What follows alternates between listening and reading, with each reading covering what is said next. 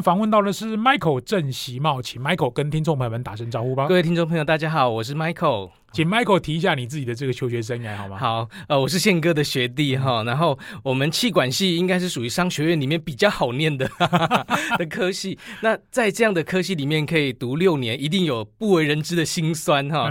首先我，我我就是呃学习力不好。再来是，我有蛮正直的心啊，就是我我抱定主意，我不作弊这样。那有一句话说，考试不作弊，明年当学弟，我就真的当了两年的学弟啊。那为什么会六年？是因为很特别，我的大一微积分还有大一会计，我修了六年都学不会哦，所以我就是那种著名的学习力非常弱。然后呃，其中一个我微积分学不会的原因是我的数学没那么好。加上书是用英文写的，嗯，就更看不懂，哦，所以这个科目我一直到大六的暑修。才因为黑板擦的很好，教授让我毕业。黑板擦的很好，没错。哇塞，以前我会计也是真的念的不是好，不过我微积分跟会计都没有没有没有没有被当。我大学念了四年，唯一被当一科只有一下国文。哦，我就被当了一下国文。数学我还可以，但是英文还要跟你多学习。哎，那你自己的求学一直都在台中吗？我是彰化人，彰化田中。那我的高中是在斗六高中读，后来考上逢甲大学。是，所以我应该算是呃，云林、彰化、台中都有待过。嗯，我我以前是补教业的老师，后来也开了补习班当老板。嗯、那呃，太太是在一个外商公司上班，我们两个都有工作，而且都算是还不错的职职业角色。是，是，那我们生了孩子以后，就是。岳父鼓励我们要自己带小孩。嗯，岳父是呃一个牧师，所以他很看重家庭价值，所以他邀请我们两个人，可不可以有一个人放下这个角色？那太太很不容易进外商，那我那时候想我要回补教业相对容易，所以我想我有教学教学背景，那我有当老师的热忱。我体力比太太好，所以我哦 我会煮菜，所以所以那些不容易啊，副食品啊，婴儿 baby food 我都可以做，所以因为这样我就决定回去。嗯、那我回去之后才发现，这真是一艘贼船呐、啊！因为他是一个，个男生，他是一个没有没有下班打卡时间的工作，嗯，嗯，就是特别是两个孩子的一开始出生的那时候，他们的作息还不稳定的时候，我们几乎整天都是 on call 的啊，下班可以打卡，嗯，奶爸没办法打卡，所以应该是。我做过这个最违反劳基法的工作吧，所以你就看到我们一般妈妈带小孩子，妈妈有多辛苦。真的，真的。所以有人说妈妈应该领到一个 CEO 的薪水了。我我我当了全职爸爸以后，我觉得这句话挺有道理的。嗯哼，好。所以现在大概大家了解 Michael 的背景之后，他就是呃斗六的高中，然后逢甲大学念了六年，开过补习班，做过老板，后来现在当全职的奶爸。好，嗯、这段历程当然我们一直都去忽略了英语。这个东西，我们来谈谈英语学习。我们一般可能就是从国中开始，会有什么 KK 音标开始练。是，谈谈你的英语跟你的求学的结合，好吗？好，我的英文是在二十五岁之前从来没有好过啊，所以他就拖累我的大学生活嘛。啊、然后我在联考的时候，也因为英文考得不好，就拉低我的平均分数。嗯、我的国文考了快九十分，哇塞！后来竟然还只能念逢甲，就是因为我的英文、数学都考得非常的不好。我们两个都是互补的，我是英数高。高标国文低标，我们加起来就台大了啦。所以这个科目是从小对我来讲都是很大挑战。那我是到了二十五岁才被逼着来学英文。嗯，所以呃，我有一段很长的在台湾的教育系统里面英文学不好的过程。嗯，可是这个英文不好也可以烂出新高度啊！就是我大概经历了几乎每一个台湾没有出过国学英文的人，他们要遇到的瓶颈，嗯、要遇到的困难，嗯、我应该都有遇到过。所以呃，能够能够后来成为一个英文老师，我觉得我就对孩子特别有同理心。嗯，因为我知道这过程中有一些需要度过的关卡。了解，所以你出书其实会格外有说服力，因为我在你的脸书上看，我有很多朋友都有是有办过类似你的签书发表会或者是演讲，是他们都私底下跟我说，你的话语特别有共鸣，是特别能够抓住这些可能自己认为自己英语不好的人他们在想什么。我们待会第二段就要提提里面书里面的一些看法，但是我想问 Michael 的就是这个从求学的鲁蛇到英语自学王这个过程，我相信可能不是三言。两语能讲完，没错。为什么你会在二十五岁那一年有一个 trigger？这个 trigger 是呃会。逼着你把英语要学好？到底是什么样的动机呢？好，呃，我在二十五岁的时候，我的角色是从补习班的工读生，嗯、偶然获得一个教学机会去教数学。那还记得我微积分没过吗？所以我的数学其实不太好。那我教的也虚虚的，嗯、我一直以为我可以胜任那个角色，直到我教到一个国三的孩子，他是一个天才。嗯、那我从他身上明白了一件事，叫做我数学还真烂啊，因为他有一个解题的直觉。那我从他身上发现我没有那个东西，我才知道原来数学是讲天分的。可是可是语言不用天分，语言的背后是沟通的热忱，还有沟通的意愿。所以我就想，如果我教数学，我应该会成为一个非常不好的数学老师。嗯，那如果我来教语言，或许我还有一个机会，因为我发现我真的很喜欢当老师这件事，所以我才决定说，那我应该要转换一个教学的科目。我那时候为什么？这一次可以把英文学起来，我想跟一开始的那个目标设定有很大关系。是，台湾每一个人都会告诉自己说，我要把英文学好。大概九十九趴的人都有这个志愿嘛，哈，就是英文一定要把它弄好。可是我也这样想过，可是从来没有好。在二十五岁那一年，我的目标设定做了一个很微妙的转换，因为我不再是设定成我要把英文学好，而是我要成为一个英文老师。这个目标设定有一个很特别的地方是，过去我们遇到的困难是没有价值的。嗯如果你要当一个老师，那你遇到的每一个困难都有价值，因为那些就会是孩子们也会遇到的困难跟瓶颈。嗯所以我就带着这个心智来投入英文学习的时候，我遇到的关卡，我都把它当成是一个哇，这个是我以后职场上会用到的。如果这个我现在没办法懂，一个十二岁的孩子应该也不会懂吧？嗯，那我怎么把它讲到平易近人，大家听得懂？我想 在这段过程里面，我自学也一直在思考怎么样以后把这个东西教得好。我没有想到我可以走这么远，真的成为一个英文老师。不过我的出发点是，我想成为一个英语教学者。嗯哼。后来没想到还成了一个不错的英语教学者，还开了补习班。后来成为很多成人们的英文老师。我想一开始的那个挫折，还有愿意克服挫折的那个。把人摆在心里面吧，我心里面有一个假想的教学对象，嗯，所以因为这个帮助我突破了难关。我想我是一个非常爱人的那种个性的人，所以如果只是我自己，我就烂命一条啊，英文烂有什么关系？可是如果我心里有那些孩子，我就想，那我怎么为他们来吃这些苦？没想到，就因为这个小小的不同的目标设定，嗯、我二十五岁那年就闯关成功。这样，嗯，因为这两个目标，我们一般人听起来说，我要把英语写好，就就像是我我我选一个目标叫做我要减肥 啊，或者是说你刚刚讲说我要变成一个英语老师，是他就比较像是比较 specific，有点像是说我锁定一个目标是，比如说一年之后的哪哪一年哪一月哪一日，我希望能够降到八十公斤，因为它是一个比较可以衡量的目标。是，是这个对你来讲，在设定目标的时候，呃。呃，因为成为英语老师，我不知道可能跟你的经济收入有没有关系，或者是你真的很想要变成老师吗？老师这个职位在你的求学过程中有任何的意义吗？有，我在求学过程中遇到了两种极端老师，一种就是呃，我就成为老师最讨厌那一种孩子嘛，所以呃，我遇到很不喜欢我的老师，然后呃，常常被否定，然后被拒绝。是，那也遇到过非常好的老师，他无论我在什么样的状况下，都给我第二次的机会。然后持续的鼓励我，我想是因为这两种老师使我想要成为一个好老师，就是我怎么避免成为不好的、不想要的，对，然后能不能向那些曾经帮助过我的老师学习？所以我想我可能很久就。有一个种子，成为老师的种子，就种在我心里面了。嗯，好，今天我们访问到的是《英语自学王》的作者 Michael 郑习茂。我今天这样第一段听他讲完之后，我觉得他其实是有一股教学的热忱跟他的使命感，以至于在二十五岁一个转换的年份，他自己可能以前谦虚的说，他以前大学联考英语考得很差，到现在可以出一本英语的书，开英语补习班。待会第二段，我们就来请 Michael 提提这本书里面的精华，以及十个学英语的技巧。我们从小都知道英语很重要，但是一辈子也没有把英语搞出什么名堂来。然后已经有人可以把它写成一本书，他是英语靠自学，不是上什么什么多厉害补习班，然后变得很厉害，也不是有留学过、喝过洋墨水。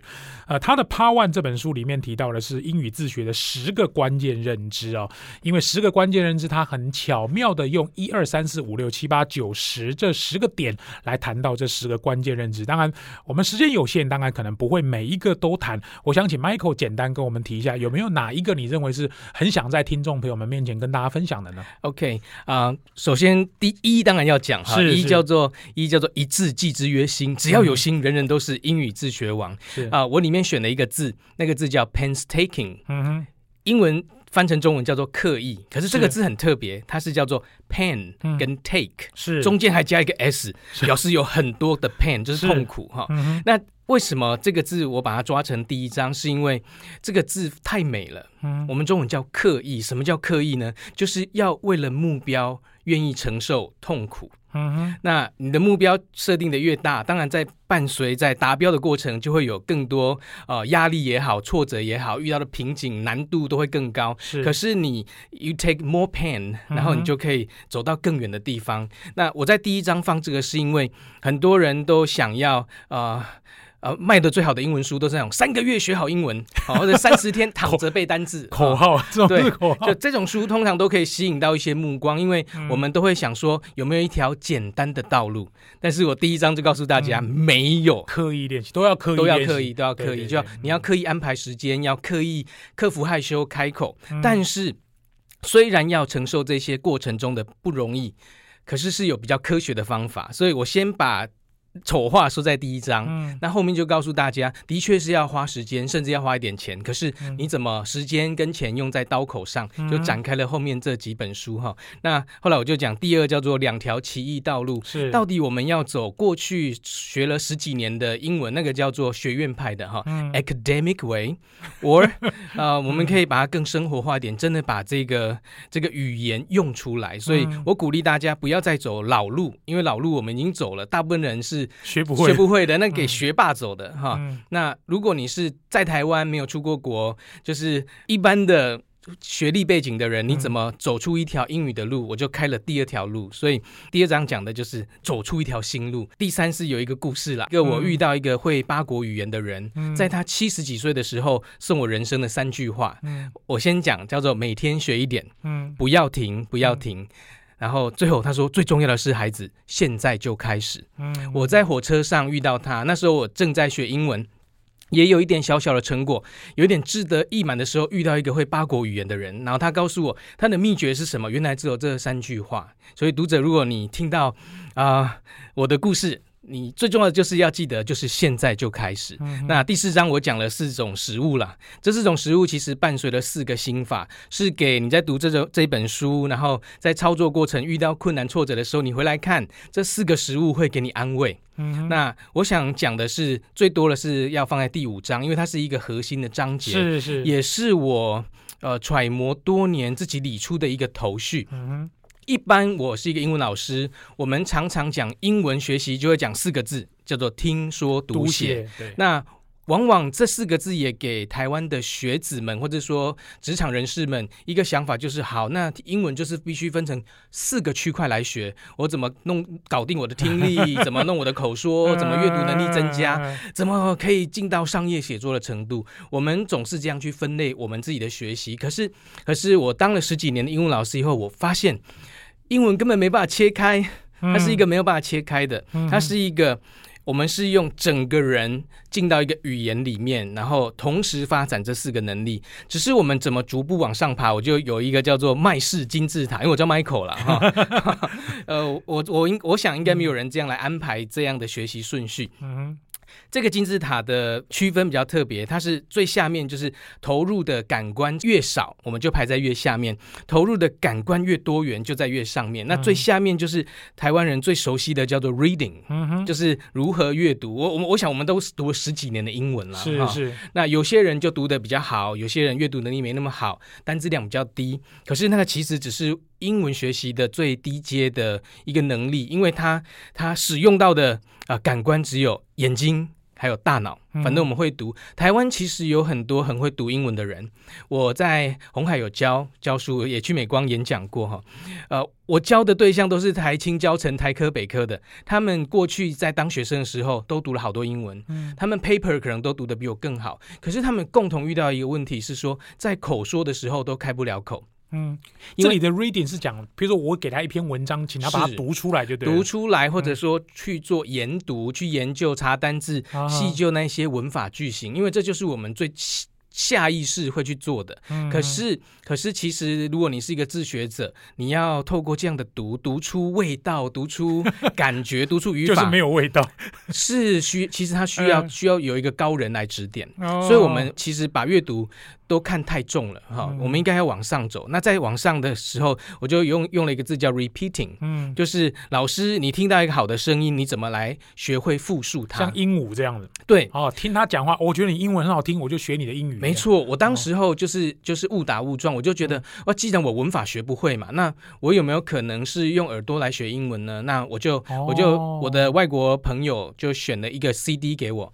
那我就用了一片 CD，那片 CD 一点都不重要，重点是我听了八十次这样，就是一直一直 一直听一直听。那听的过程中，我就学习来复述。那我给自己的标准很低，因为它一个音档可能都只有一两分钟，哦，我就是一次把一两分钟弄熟弄熟弄熟，然后试着说出来，这样叫做 repeating。嗯，我听完一句我就按暂停。然后试着复述出来。嗯，嗯，后来我才发现还有一个更好的技巧，在第三层叫 shadowing。shadowing，嗯，shadowing 的意思就是说，对，像影子一样，嗯、如影随形的来追赶你所听到的声音。嗯、比方说，我们在听任何人讲中文的时候，那我就来。追赶他的声音，比方说，炫哥可不可以呃随便讲一两句话？嗯啊，今天我们访问到的是郑希茂，哎哎，就是我讲我讲什么你就跟着我讲什么，对，没错，这样叫跟读。我们在跟读中文很容易，因为这是我们熟悉的语言。可是，在跟读英文的时候，我们就要特别的专注哈。然后跟读有一个特色是说 要很用力，要很用力听。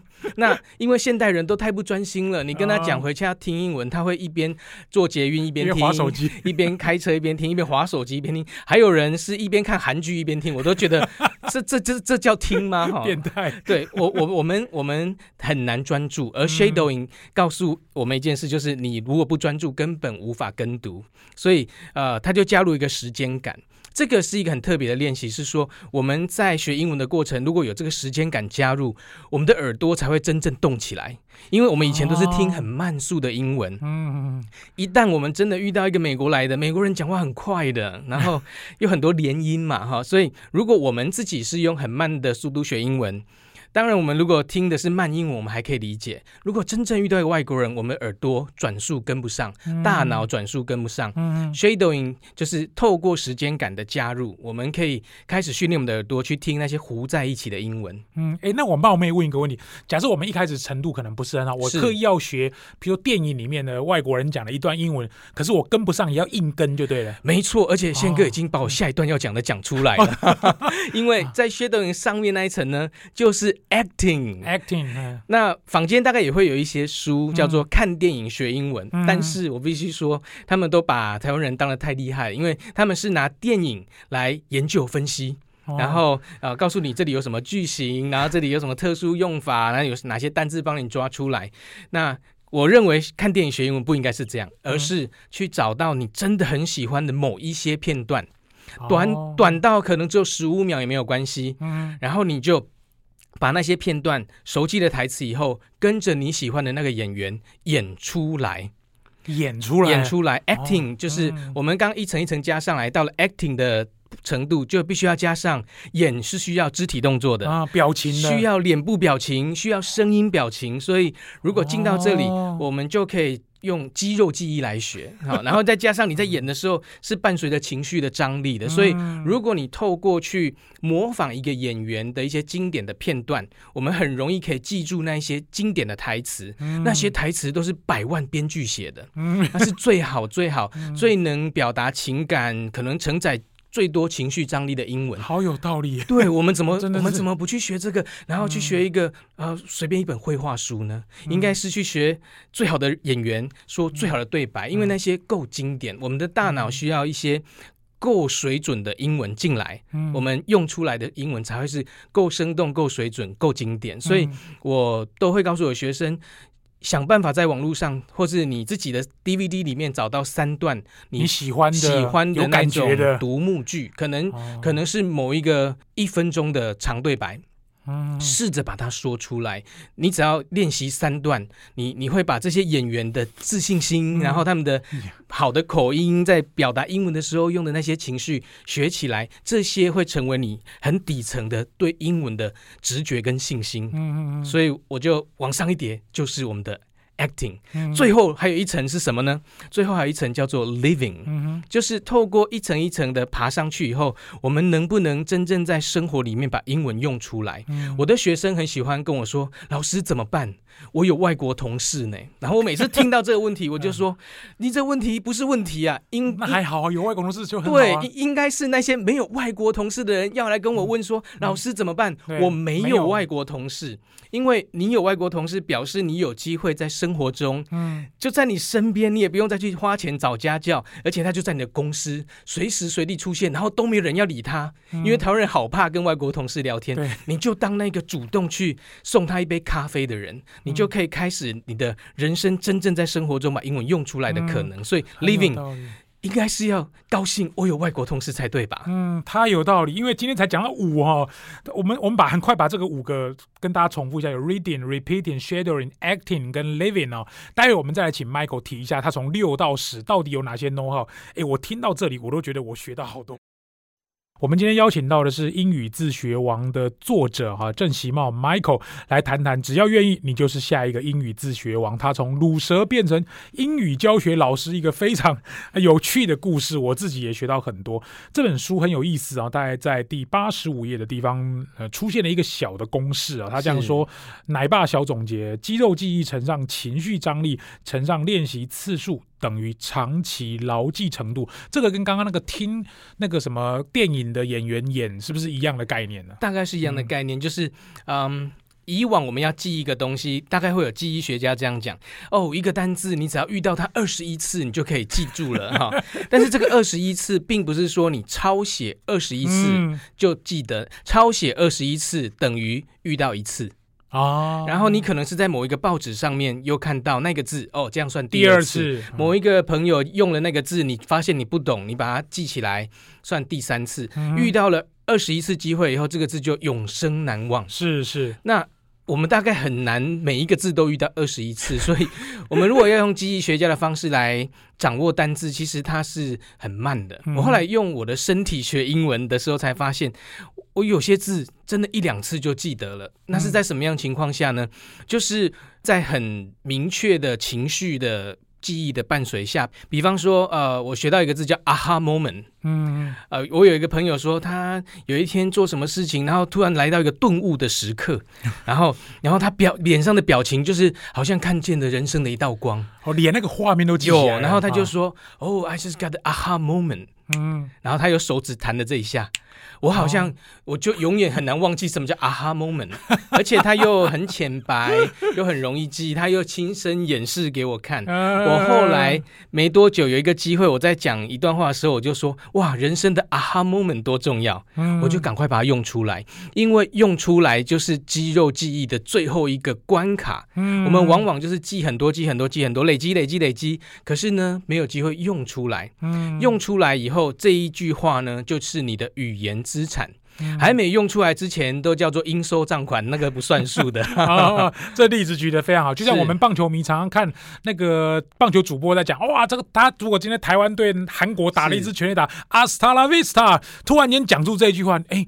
你会发现他他那句话你就刻在大脑里，没错。下一次某某人又打一出全垒打的时候，你就发现 Hasta la vista，突然间你会发现，其实这句话是西班牙语。对，然后你就学会了。你既然学会了，其实你根本不，你根本不会西班牙语。这个就有点像是肌肉记忆，我记忆到那个画面，记忆到那个场景，记忆到那个英雄打出全垒打那一刻，你的转情绪有没有很高涨？哦，怎么可能会忘记那些陈金峰打出逆转全垒打的时刻呢？就类似这样，就是这个道理。原来是安内，所以我们。学习就尽量创造生活上这些东西就对，是是是。好，刚刚那个是五嘛，就是五个东西嘛，什么 repeating、shadowing 等等，一路往上，一路往上。那那六又是什么？六是一个小小的逗点，因为我告诉大家要记得要休息。哦，就是如果你在听某一个知识化的 CD 或者有声书的话，要记得六天从你的课本离开一天，因为你的大脑需要沉淀，需要休息。做六休一就做六休一，一定要休息，不然你的大脑也会说，哎，违反劳基法规定了。那这个休息跟以往大家认知的休息可能会有一个不同，就是说、嗯、我鼓励大家的休息，并不是不要看英文学英文，而是这一天你能不能把输入转为输出呢？比方说，有没有可能你学了一周以后就把它整理篇成一篇小小的部落格文章。这一个礼拜有没有十句话你觉得特别有印象，然后很好用的产出？产出，或者说你这个这个尺度更高一点，你就开一个直播，昭告天下，我现在就是在学英文，虽然口音还没有很好，但是我非常有勇气，我来跟你们分享五分钟的。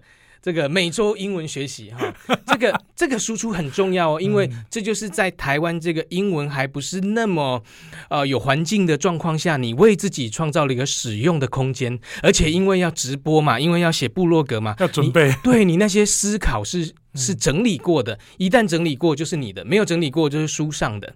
所以这个停下来是把输入转为输出，它会使你在下一个礼拜能够装进更多的东西，嗯，然后呃吸收使用吸收使用就变成一个真正的语言学习的循环。这也是一个刻意练习吧，刻意练习的流程。当然，谁愿意去开直播来讲英文呢？哦、但是如果你愿意这样做哈，嗯、我觉得我觉得该担心的绝对不会是你，是你的朋友们嘛。嗯、你这样子敢做，至少打败台湾台湾百分之九十的人。哦，差不多应该有，应该有，至少你。你敢讲，就像我们这个要减重的人，就公告周知说，我现在开始要减重了。是是是，有讲有效哦，嗯、因为它就是一个说出来的梦想嘛哈。嗯、那我们只要把它再加上一个截止日期，它就不是那么遥不可及。理解，对。好，所以刚刚是六，那接下来七呢？七呢，其实应该可以另外出一本书啦。对对对，这个好多、哦。那七是在讲说啊、呃，一旦你真的走上自学的路，你读完所有我推荐的书哈，或者某一个老师教你的东西，总有一天。天你会离开某一本书，你会离开某一个老师，变成一个真正的自学者。这时候你怎么去定自己的目标的计划跟目标的设定？嗯、第七章就是在讲这些目标设定的东西。嗯、那里面我只讲一个啊，叫做回馈快又急。嗯，第六条，第六条，七个里面的第六个，对，对总共有七条。这个是在讲我妈妈小时候教会我的事情哈，因为。因为我们台湾人，呃，每次讲说要学英文，都会设定一个又大又难的目标。举个例子来说，举他，比方说，我们就是第一个想到就是，好，我要去买文法书，嗯、我要买单字书。那我们一去到了成品书局，选哪一种单字书呢？你就不会选那个三千的，也不会选五千的，你就哇，一定要一万的，你才觉得嗯，这个够分量。最好还有两万字的带回家，好像就是一个好金刚不坏之身带回家。但是那两万字后来带回家就摆在那里了，嗯，因为这个目标太遥远，你要。从一个一千多、两千多的单字量，成为一个两万的人，这是一个无法完成的目标。而且通常你大概到三千就死在半路了。那一般人呢？一般人大概会会个多少？其实可以很够用了。我觉得哦，我真真心真心讲，只要两千就够用。真的吗？真心讲，美国的农夫只有八百个词汇的单字量。美国农夫啊，他一生只需要八百个单字就可以吃穿都不缺乏了。哇塞，那给我们很大的鼓励啊！而且而且，我们就岔出来讲哈，这两千其实。不是随便找，它是有代表性的。哦、呃，有一本很有名的字典叫朗文字典。朗文字典，呃，编字典的人应该就是全世界最爱英文的人，可以这样说，嗯、他才会编字典，对嘛？哈，那他们就是最有学问那一群。有一天，他们竟然坐下来开会，说：“哎，我们要来编一本 Learner Dictionary，就是给学习者用的。嗯、那这个字典的特色叫做所有的英英解释，我们就要用最简单、最简单的方式让别人看得懂。哦，后来他们就自我设限，嗯、给自己一个两千个字的字表。嗯，所有朗文当代大字典，所有不管多难的概念，比方说达文西手术这么复杂的概念，或者什么后现代主义这么抽象的字。都可以用两千个字，他们限定在那里，经过变通，或者换句话说，没有一个字是无法解释的。所以，如果如果有人已经把这字表做出来，那我们只要透过。熟悉这两千个字，理论上来说，这地球上没有一个概念是你讲不出来的。所以，与其背两万个字，不如跟这两千个字先好好 做朋友，做朋友，然后把它用手用好。那不是用背的，因为如果你要背，你又回到了过去的方法。我给我的成人学生的建议都是不要再背，因为我们已经背不起来了。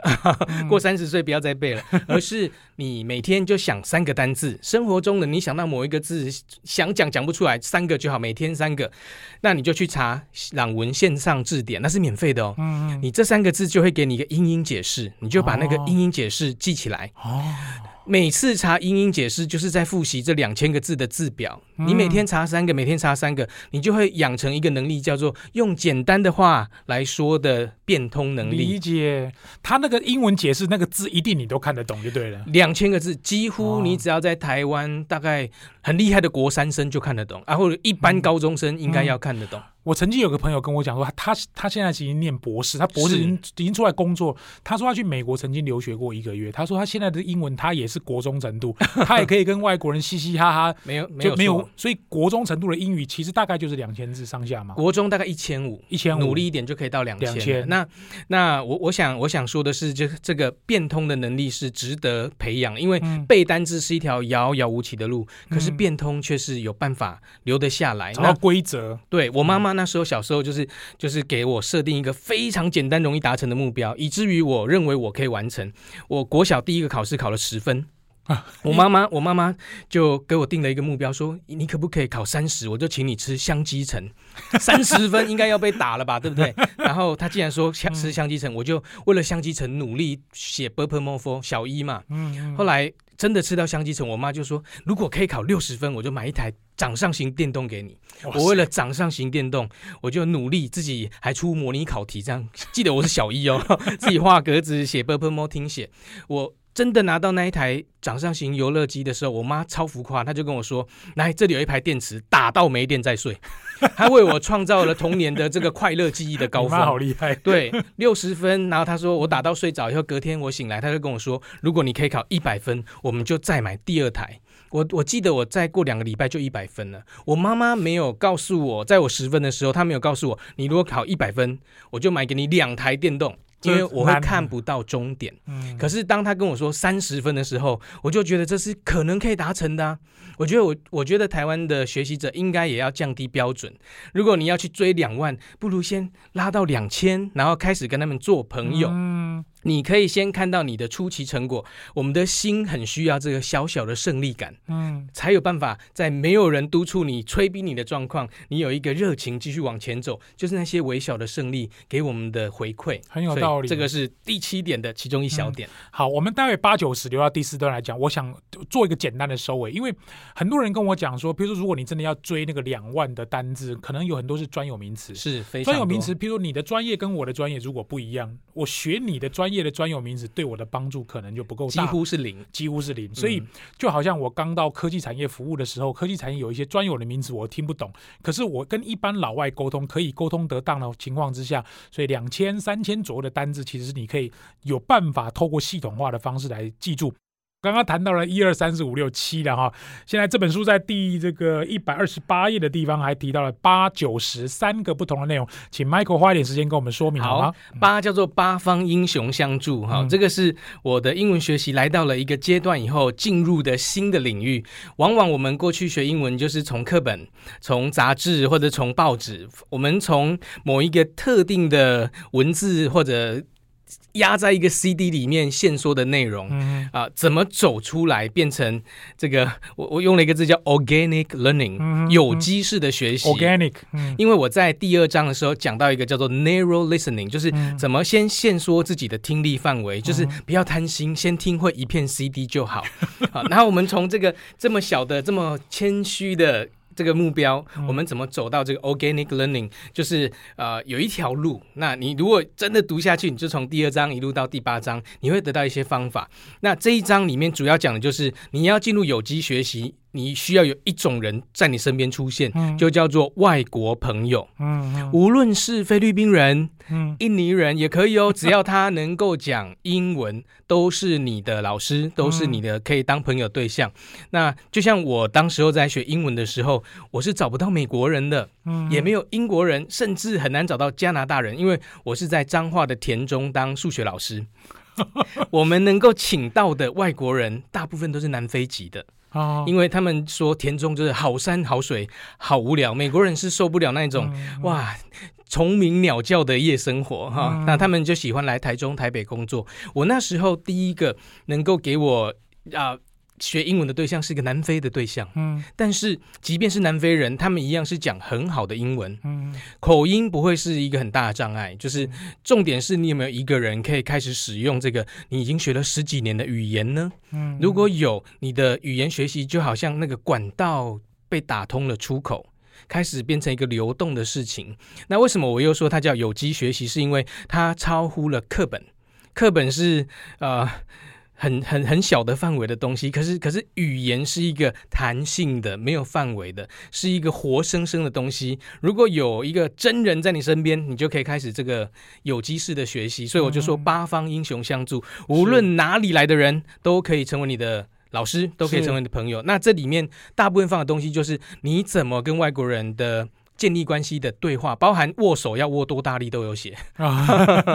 那里面就是很多。赞美、称赞，还有问问题的句子，就是实战篇，嗯、就放在第八章这样，嗯、很有道理。哎，这这书真的太有意思。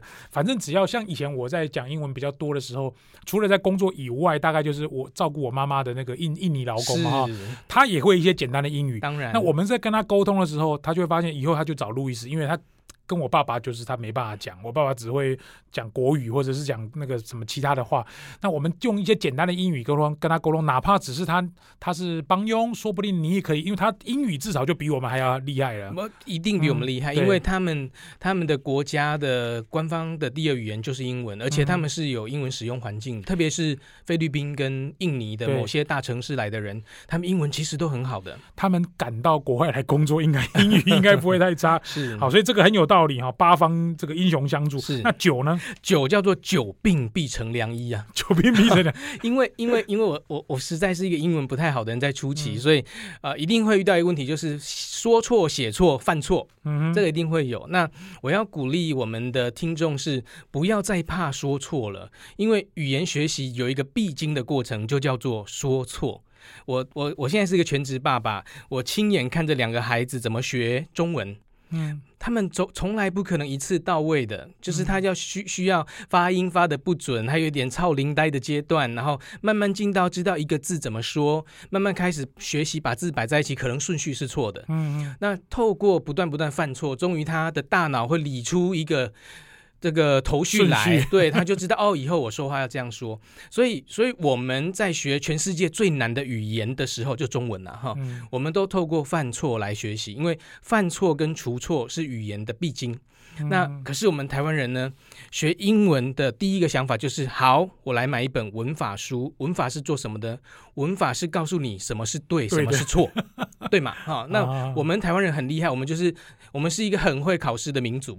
所以我们会去读文法书，然后告诉自己：啊，我以后不能犯错，哪里不能错，哪里不能错，哪里不能错。而那一些反而最后成为我们在开口讲英文的时候，就变成一个障碍，因为我们好怕说错，嗯、因为我们心里面已经有很多对的标准，偏偏又记不熟，这样，嗯、那干脆就啊，尽量能不讲就不讲哈。所以，如果我们可以先克服一件事情，叫做犯错是讲英文的第一阶段，嗯、这个叫做。英文学习的研发成本，反正就是需要投入那些犯错啦、讲错话的阶段，我才能慢慢讲对。如果没有讲错，哪来的说对呢？如果没有开始说对，哪来说的优美呢？就是就是要承认，我就是像个小孩，我们要走过一段这样学习曲线。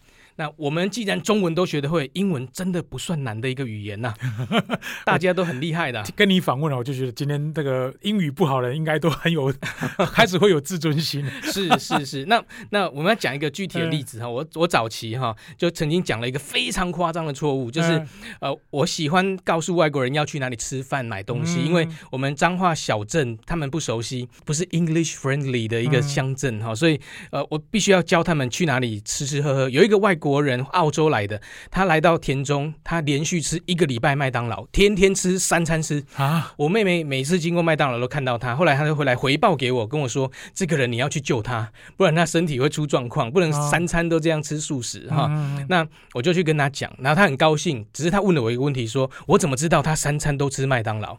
那我就跟他说：“我妹经过的时候都看到你，经过怎么说呢？经过应该叫 pass by，可是呢，我在书里面有写，对，我就记成，我就记错，我就想说经过嘛，那就 pass 啊，离开就是 away 哦，pass away 的经过，我就跟跟他说，哦，when my sister pass away，she saw you。那他听成，他听起来就是当我妹妹过世的时候，她看到你，这是多么惊悚的一件事情啊！那是回来托梦给我吗？所以他就一一方面又很很遗憾，又很惊恐，这样他就问我说：“I'm sorry, yeah, I'm sorry, but how can it be possible？怎么可能你妹挂了还看到我哈？”